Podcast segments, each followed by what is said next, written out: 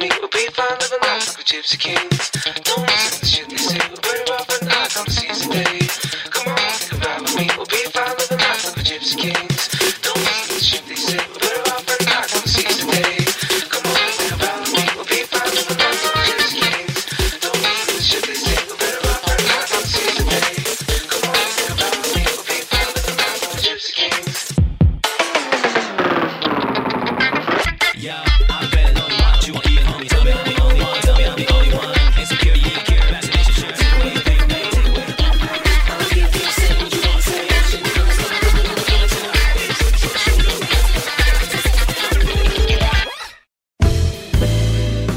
折り紙プロダクション対馬義明です。セブンエントミュージックキュレート始まりました、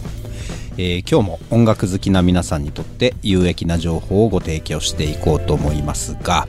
えー今日はですねネオソウルを紹介しようと思います、えーこのネオソウル、まあ、この番組を聞いている皆さんはあの定番すぎてまあ、何を今更と思うかもしれませんが、えーこのソウルミュージックっていうのはですね本当にサブジャンルの宝庫で、まあ、その中でも代表選手がネオソウルじゃないかなと、えー思いまして、えーあえてピックアップしてみました。えーこのサブジャンル特集を始めてから、まあ、毎週同じ話をしていますがあのこのサブジャンルっていうのはジャンルをすごく細分化することで、まあ、同じような雰囲気マナーの音楽を探しやすくなるというメリットがあると思うんですね。えーソウルミュージックの中でもこの感じが好きなんだけど、えーどうやって似たような雰囲気の曲を探したらいいのかと、えー思った時に、えーこの特集が皆さんのお役に立つのかなと思っています。ということで、えー今日はネオソウル特集なわけですが、えーこのジャンルはですね実はネオソウル以外に呼び方がもう2つあるんですね、え1つはニュークラシックソウル、えーそしてもう1つがオーガニックソウルですね、えー最初に言われたのは、えニュークラシックソウルなんですが、えこれはですねディアンジェロの登場が、え大きなきっかけになったというのは間違いないんですが、えーじゃあこのネーミング一体どこから来たのかと言いますと、えー雑誌 BMR の編集長の、えー丸谷さんのブログに、え書いてあるのを実は発見したんですね、えそこに書いてあることをですね、え簡単にお話しすると、えイギリスの雑誌で、ジャムルイスがですね、今後の音楽界のトピックを、問われた時に、まあ、これからはこうディアンジェロのようなニュークラシックソウルが来ると、え言っていたそうなんですね。でその言葉をですね、えー BMR は、まあ、ぴったりだなということで、えー使い始めたということでこれが、えー定着していったという話ですね。まあ、これは本当に言い得てみようというか、まあ、ぴったりなネーミングですよね、まあ、実際あの70年代初頭に、まあ、マービン・ゲイとかスティービー・ワンダーとか、えーダニー・ハザウェイカーティス・メフィルドとか、えーそういったですねシンガーソングライター的なソウルアーティストが、まあ、活躍し始めた時にこのムーブメントニューソウルと呼んだんですね、まあ、つまり新しいソウルミュージックということなんですが、まあ、ディアンジェロが登場した95年には、まあ、これらのムーブメントっていうのは70年代の出来事なんで、まあ、過去のもので、まあ、つまりニューではなくクラシックなものだったんですよね、まあ、とはいえディアンジェロはこのニューソウルにすごく影響を受けたと。ということでですねこの言葉を用いてニュークラシックソウルと、えー呼んだんじゃないかということですねえーもう一つのネオソウルという呼び方も、まあ、ある種同じ理由だと思いますね。まあ、このネオっていうのはギリシャ語で新しいっていう意味なので、まあ、ニューソウルって言われると70年代の、えーそのスティービー・ワンダーなどのニューソウルになってしまうので、えーネオソウルと呼んだんだと思いますね。えーそしてもう一つのネーミングオーガニックソウルなんですが、これはどちらかというとサウンドから名付けられたんじゃないかなと思いますね。まあ、電子音全盛の、えーブラックミュージック界の中で、まあ、こうフィジカルにプレイヤーが演奏して、まあ、かつ過剰に音を積み重ねずに、えーシンプルな音で歌を乗せたと、まあ、そういう意味で、えーオーガニックなソウルと、えー名付けられたんじゃないかなと思います。まあ、これはですね個人的な見解ですが、えーディアンジェロのブラウンシュガーがこのジャンルのきっかけになったと言われていますが、まあ、オーガニックソウルという意味で言うと、まあ、僕個人としてはやっぱりトニートニートニー、まあ、特に、えーラファエル・サディークが、えーきっかけを作ったんじゃないかなと勝手に思ってるんですね。まあそう言ってしまうとプリンスもそうなのかもしれませんが、まあ、このラファエル・サディークはですねディアンジェロの、まあ、プロデューサーでもありますし、えートニトニトニーはですねこのブラウンシュガーがリリースされる何年も前から、えーこういったサウンドコンセプトでアルバムを出しているので、まあ、かつヒットチャートでも結果が出ているわけですね。まあ、とはいえですね、ディアンジェロの登場はやっぱりカリスマ性も含め、まあ、強烈だったっていうのは間違いないですし、まあ、その後、約15年ぐらいですかね、時間をかけて、えーリリースされたセカンドアルバムのブードゥー。これはもうネオソウルの金字塔と言われる作品なので、まあ、やはりトータル的にはですね、このジャンルのキングは、まあ、ディアンジェロなのかなと思いますね。えーということで今日はですね少し、えー話に熱が帯びてしまいましたが、えーこの辺でたっぷりネオソウルをお楽しみいただきたいなと思います、えもしもこの感じ、えー探してた雰囲気だなと思ったらですねネオソウル、えオーガニックソウルニュークラシックソウルこの辺りで検索してみると、えいいプレイリストがたくさん出てくると思うんで探してみてください折り紙プロダクション対馬義明がお送りしてきました Seven Eight Music Crate 今日はネオソウルオーガニックソウルニュークラシックソウルを特集してみましたがいかがだったでしょうか？え来週はまた新たなサブジャンルをご紹介できればと思いますありがとうございました 78 Music Crate. Good evening, ladies and gentlemen, and welcome to 78 Music Curate Bay FM. さて、今週も始まりました。78 Music Curate by Oregon Productions. ということで、えーここのコーナーはですね、えー毎週折り紙のアーティストたちが、えーまあ、ジングルをね、作っていくというコーナーです。それでは早速、えー先週ですね、えーどんな感じでできているのかっていうのを聞いてみたいなと思います。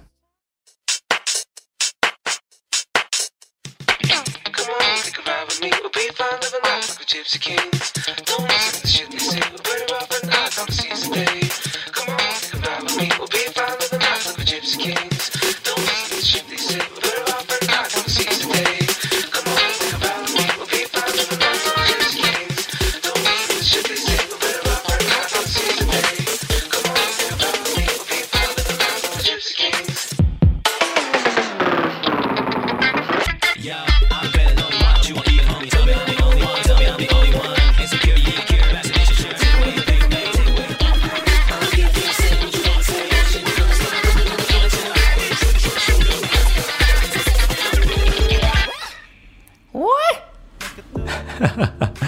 すごいことになってますね。前回やった時はですね、確かテンポがね、もうちょっとゆっくりだったんですよね。多分90前後で。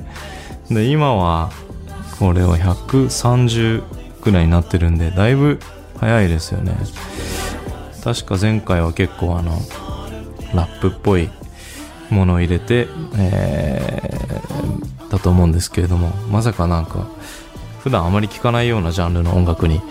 えー様変わりして、すごい面白いなと思ってます。そうですね、まあ、の、僕の声も、えーまだ残ってる状態で、えー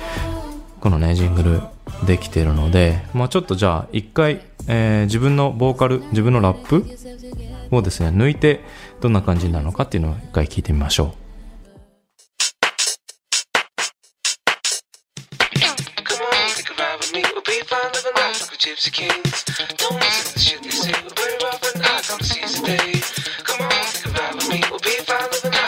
escape.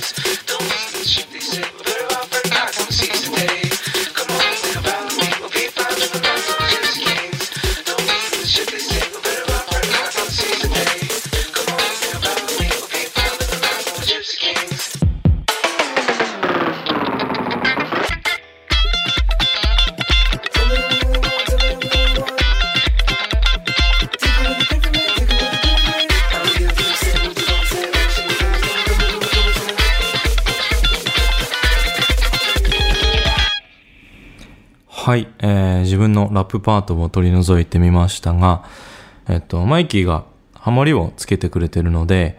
それだけちょっと残ってしまっているので、どうしようかな。えーっと、一旦それも一回、えーっと、まあ、ミュートしてみて、で、えー何が入れられるかっていうのを考えてみようかなと思います。まあ、ちょっと後半に、あの、ちょっと手元にシケレがあったんで、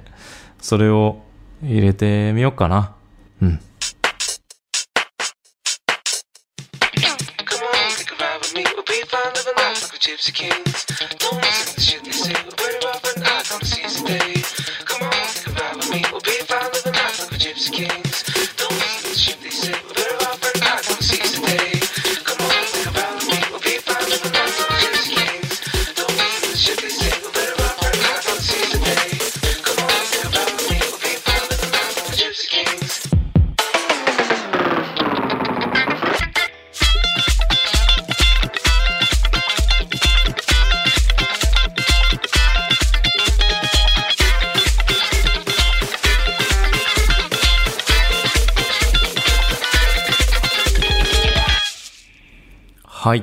シェケレを足してみました。より夏感が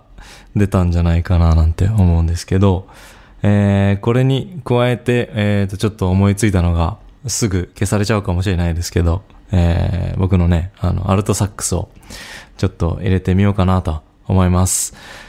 そう、なんかね、あの、ちょっとフレーズが思いついたんで、はい。入れてみたらこんな感じです。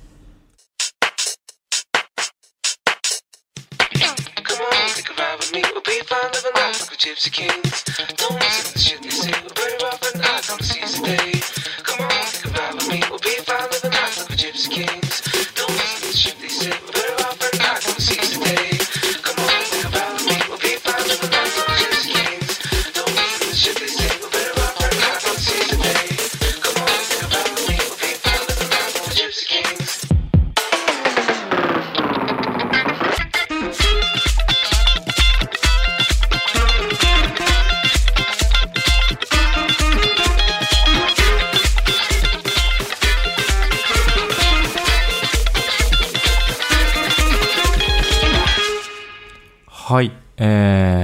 してみました。えー、あの、後半が結構ハイパーテンションな感じがするんで、まあそれにこう、うまく乗れるようにやれたらいいななんて思って吹いてみたんですけど、ね、まあこれに一応ハモリみたいなのも重ねてみようかなと思います。で、こんな感じです。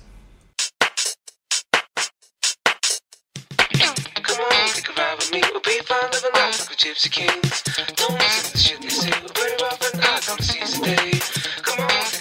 We'll be fine living the we're gypsy kings. Don't to the shit they say.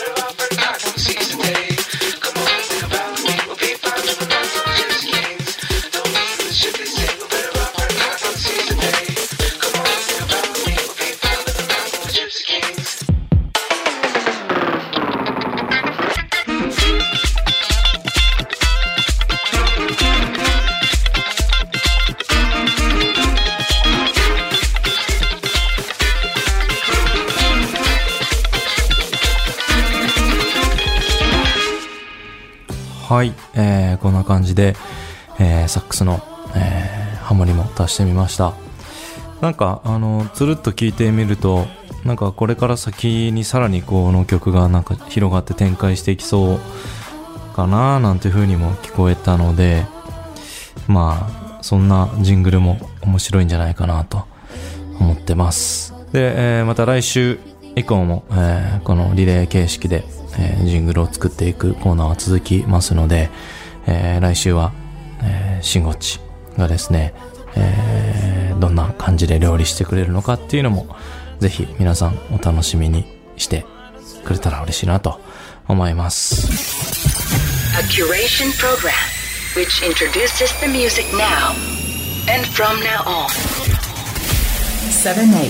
Music Crate. On BFM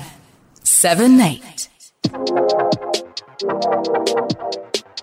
はい。引き続き、こちらのセクションも僕、ひろあきがお送りいたします。えー、このセクションはですね、あの、まあ、僕が最近気になってる曲、気になってるアーティストだったりをですね、まあ、なんとなくテーマを決めながら、えー、セレクトしていくコーナーなんですけれども、えー最近気になっているのがですね、あの、テナーサックスがですね、すごい気になってます。えーまあなんでかっていうと、えーまあもともとね、僕あの、アルトサックスは、えー幼少期にちょっとかじっていて、で、最近ね、あのまたちょっと練習したりしなかったりっていう感じなんですけど、あのーそう、ヒロアキ名義の活動以外にですね、最近、えー黒田拓也という、えーニューヨークをベースに、えー活動している、まあ、ジャズトランペッターがいまして、えーもう本当、それこそ、えー何年か前には、ブルーノートから、えーアルバム出したりとか、えーもう本当、ワールドワイドに活動、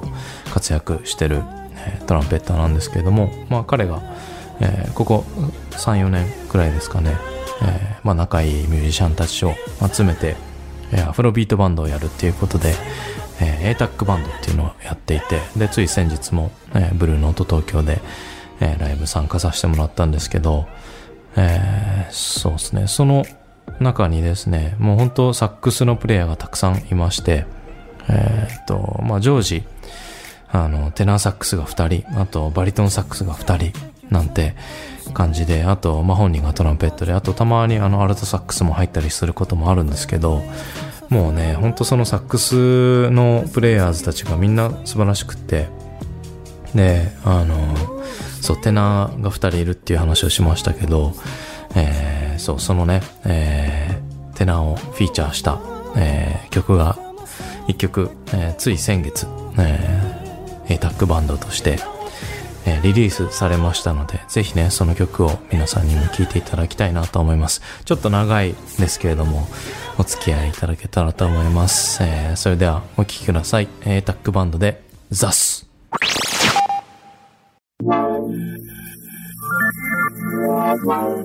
はい、お聴きいただいたのは、ザス by ATAC バンドっていうことで、ありがとうございますって、あの、タクちゃんも言ってましたけれども、えー、そうですよ。まあ、10分近い曲なんですけれどもね、なんかいろんな展開があって、あの、まあ、テーマと言われてる、まあ、メインのね、あの、サビっぽいところもやっぱ、あの、かっこいいフレーズですし、で、まあ途中でね、お客さんを煽るようなパートをですね、まあ僕が歌わせてもらったり、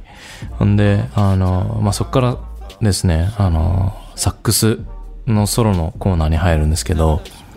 まあ大体5分過ぎくらいですかね、この曲で言うと。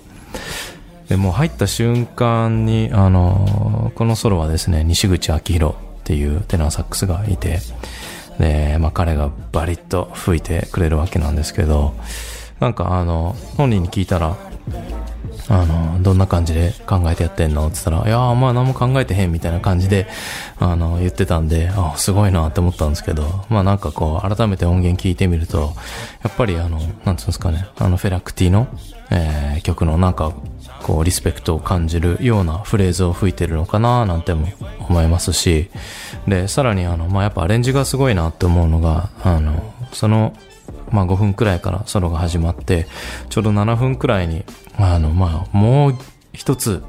もう一つ二つギアを上げるような感じで、あの、セクションが、あの、まあ、展開していくんですけど、まあそれに、さらに、もう乗りこなすというか、さらにこう、みんなに触発されてというか、引っ張るような感じで、えー、まあ、グッズさんがですね、ブリブリ、あの、吹いていくので、もう本当、この曲、あの、ライブでも、あの、毎回やってても本当楽しいので、はい、あの、ぜひ、あのね、ライブ、あの、見に来る機会ある方はぜひとも、ここもね、楽しみにしててほしいなと思います。えー一応、えー9月の10日にですね、渋谷の WWW で、えータックバンド、えーライブ、ま、シングルリリースライブということで予定してます。えーこの曲はですね、7月の下旬にリリースされたんですけど、えー8月とあと9月にも、え1曲ずつ、えー3ヶ月連続で、えーシングルリリースということなので、えーぜひね、あの、A タックバンドもチェックしてくれたら嬉しいなと思います。さて、えー本日2曲目はですね、えー、この人たちの曲を聴いてもらおうと思います。えー、Comet is coming で Summon the Fire。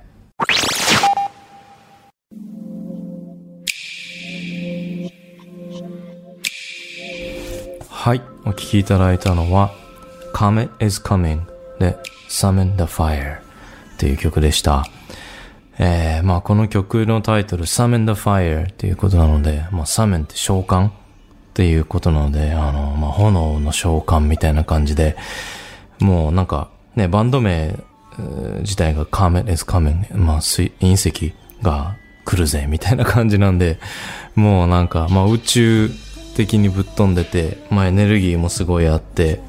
で、まあ火を召喚、炎の召喚みたいな感じなんで、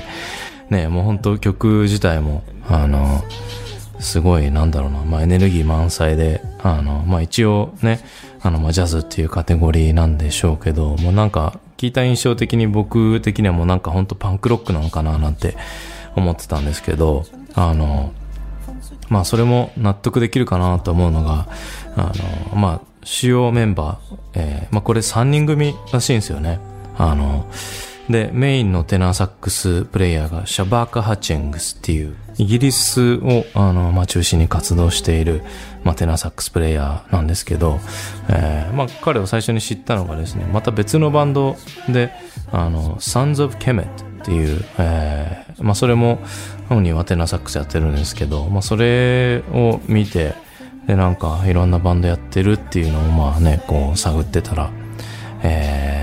見つけまして、で、そしたら、このトリオ編成の、えーカーメです仮面をですね、まあ知ることになったんですけど、まあなんか今一番ライブ見たいグループかなと思ってます。えーまあなんでかっていうと、まあこれ3人組なんですよね。ドラムと、あとまあキーボード、まあキーボードの人がこうシンセベースと、えー普通の、えーキーボード。で、えーシャバッカが、あの、サックスを吹くんですけど、まあ本当3人とは思えないような演奏で、で、まあなんか調べたらね、それこそ何度か、あの、フジロックとかにも、えー来てるみたいで、ああ、もっとね、早く知ってれば見に行けたななんて思ったんですけど、あの、まあこの曲で特徴的なのがやっぱりあの編、編成ももちろんそうだし、構成もそうなんですけど、えーまあテナーサックスを、こう、なんつうんですかね、こう、拡張器のようなものを通した感じで、なんかこう、なんだろうな、こう叫ばせてるみたいな感じがして、それがすごいパンクっぽいなっていうか、あの、まあ、なんかすごいメッセージがあるのかなっていうのを感じましたね。うん。で、あの、YouTube とか見てると、まあ、ライブ動画なんですけど、えーそのライブの間に MC があって、で、その MC の時に、まあ、インタビュアーがいるみたいなっていう、あの、動画だったんですけど、そこでやっぱりその、あの、まあ、曲に込めてるメッセージ性がすごい、まあ、政治的な内容だったり、まあ、あの、スピリチュアルな内容だったりする時もあるっていう感じで喋ってたので、なんかそういうのを聞くと、ああ、なるほどな、すごい、なんかこう訴えかけてくるものがあるなっていうふうに、えー思う曲、そしてバンドです。はい、えーそれでは最後に一曲、えーセレクトしたいと思います。えー最後の曲は、Chris Potter で Hold It。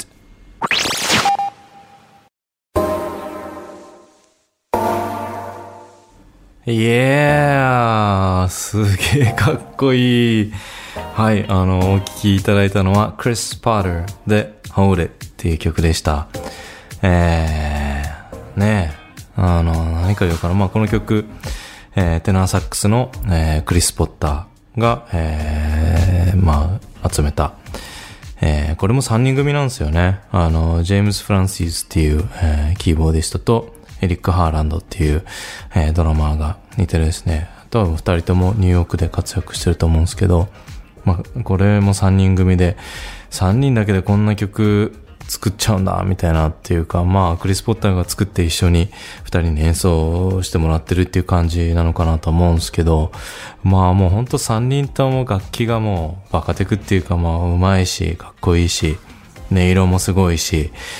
もうね、本当もうこんな曲書きたいなーなんて思って、あの、このクリス・ポッターの、えーアルバムに出会った時はもう本当衝撃を受けたんですけど、ねえ、もうなんかかっこいいですよね。まあクリス・ポッター自身もね、あの、本当今のジャズ界ではすごい注目されてますよね。うん、まあ本当に、まあほ、ぼレジェンドに、えーなりそうなくらいな人だと思うんですけど、まあやっぱりテナーサックスといえば、まあジョン・コルトレーンがいて、あの、まあデクスター・ゴードンとか、あの、まあウェイン・ショーターとかがいて、って感じですけど、まあ最近だと、えー、まあマイケル・ブレッカーとか、あとは、誰ですかまあカーク・ウェイラム、ちょっとあの、まあジャズだけってわけじゃないですけど、カーク・ウェイラムとかもいますけど、まあその中でもね、僕個人的には本当クリス・ポッターすごい好きで、はい、あのね、このアルバムは2019年とかに出たんですけど、えー同じメンバーで本当このコロナ中もですね、あのすぐ、え3人でアアルバム出してます。えーで、でもね、あの、この時の2019年のアルバムは僕すごい好きで、うん、やっぱいいですよね。なんすかね、やっぱこの3人でやってるっていうのになんかこう、魅力を感じるんですかね。うん、さっきの、あの、The Carmel is Coming も、えーテナサックスとキーボードとドラムっていう、あの、まあ、本当ミニマムな編成ですけどね。うん。ドラムとキーボードとサックスっていう組み合わせが好きなんですかね。うん。何なんですかねやっぱこのあの、シンセベースがブーンつってこう、来る感じとかも、やっぱ好きだし、あの、Comet is Coming と比べると、あの、このクリス・ポッターの曲はですね、あの、まあ、サビって言っていいのかな、メインのテーマのところに、えーまあ、クリスが真ん中でテナーサックス吹いてるんですけど、えー多分ね、クラリネットとフルートも、あの、ちょっとね、ハーモニーな感じで吹いてるので、まあ、そういった意味では多分少しずつ多重録音してて、あの、まあ、本人のね、マルチプレイヤーぶりが、えー、垣間見える瞬間でもあるんですけど、まあ、この曲も本当途中変拍子になったり、えー、なんだろうな、もうイエーイっていう、あのー展開がソロ中にも来るし、あとね、なんかドラムの、あの、ソロというかドラムをフィーチャーする瞬間もあったりして、もうほんと3人ならではっていう感じなんですけど、やっぱね、いいっすよね。もう本当あの、さっきの Come is Coming とクリス・ポッターのこのトリオで、あの、どっか、なんか野外フェスみたいなところで対バンしてほしいななんて思うんですけど、もうそれあったらもう絶対見に行きたいなと思います。うん。はい。まあそんな感じで、えー、テナーサックスをフィーチャーした、えー曲をですね、ちょっとセレクトしていきましたけれども、いかがだったでしょうか？えー、ねえ、ま、まだまだ本当、あの、僕もね、あの、まだテナーサックスっていうものに、えー興味を持ってからですね、あの日が浅いので、これからあのいろんな曲を漁っていこうかなと思うので、皆さんももし、あの、こんなバンド、こんな編成、こんな曲あるよっていうのがあったらね、ぜひとも、え SNS 通して紹介、あの、まあ、レコメンドしてくれたら嬉しいなと思います。えーそんな感じですが、えー今週のお相手は、ひろあきでした。ありがとうございました。7 Music Crate.